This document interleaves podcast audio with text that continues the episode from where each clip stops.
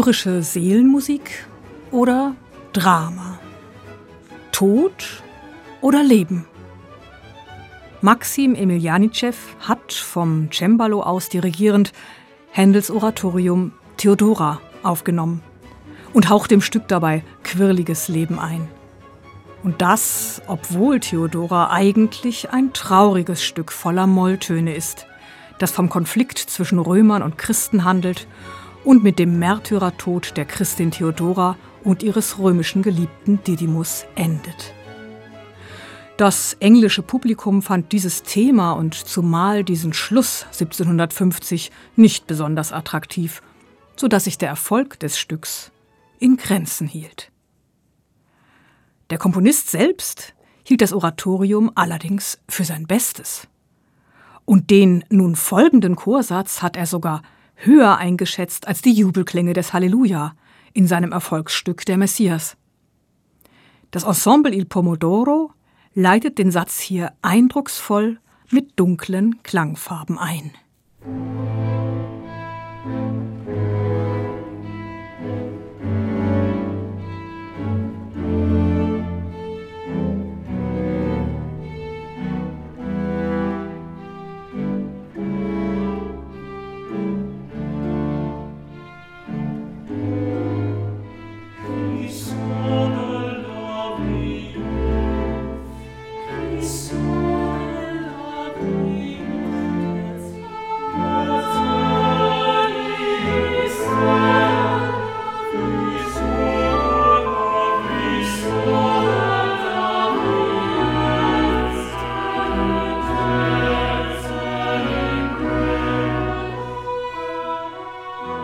He Saw the Lovely Youth ist ein Trauergesang, vorgetragen vom Chor der Christen, die fassungslos dem drohenden Tod des jungen Didymus gegenüberstehen und die zögernd, manchmal fast stammelnd versuchen, ihre Gefühle dabei in Worte und Töne zu fassen.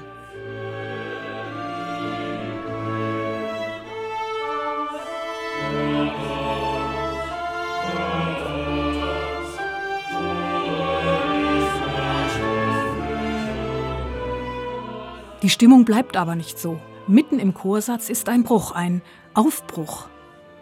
Die Sänger erinnern sich an das Wunder Jesu, der einen Toten wieder ins Leben rief. Und plötzlich ist Zuversicht im Raum. Die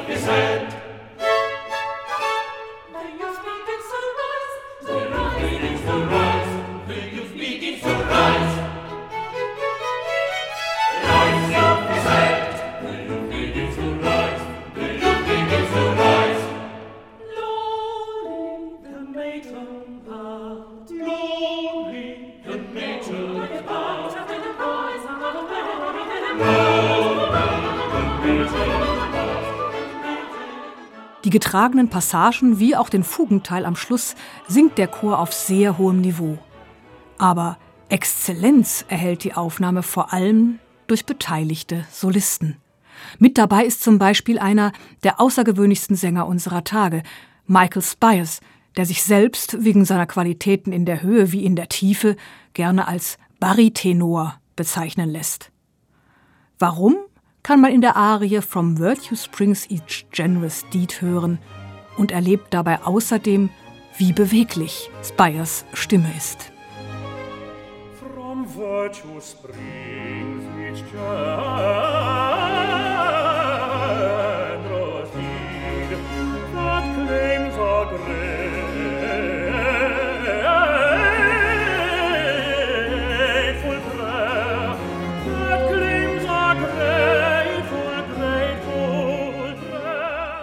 Und die Moral von der Geschichte liegt in einem kleinen Rezitativ.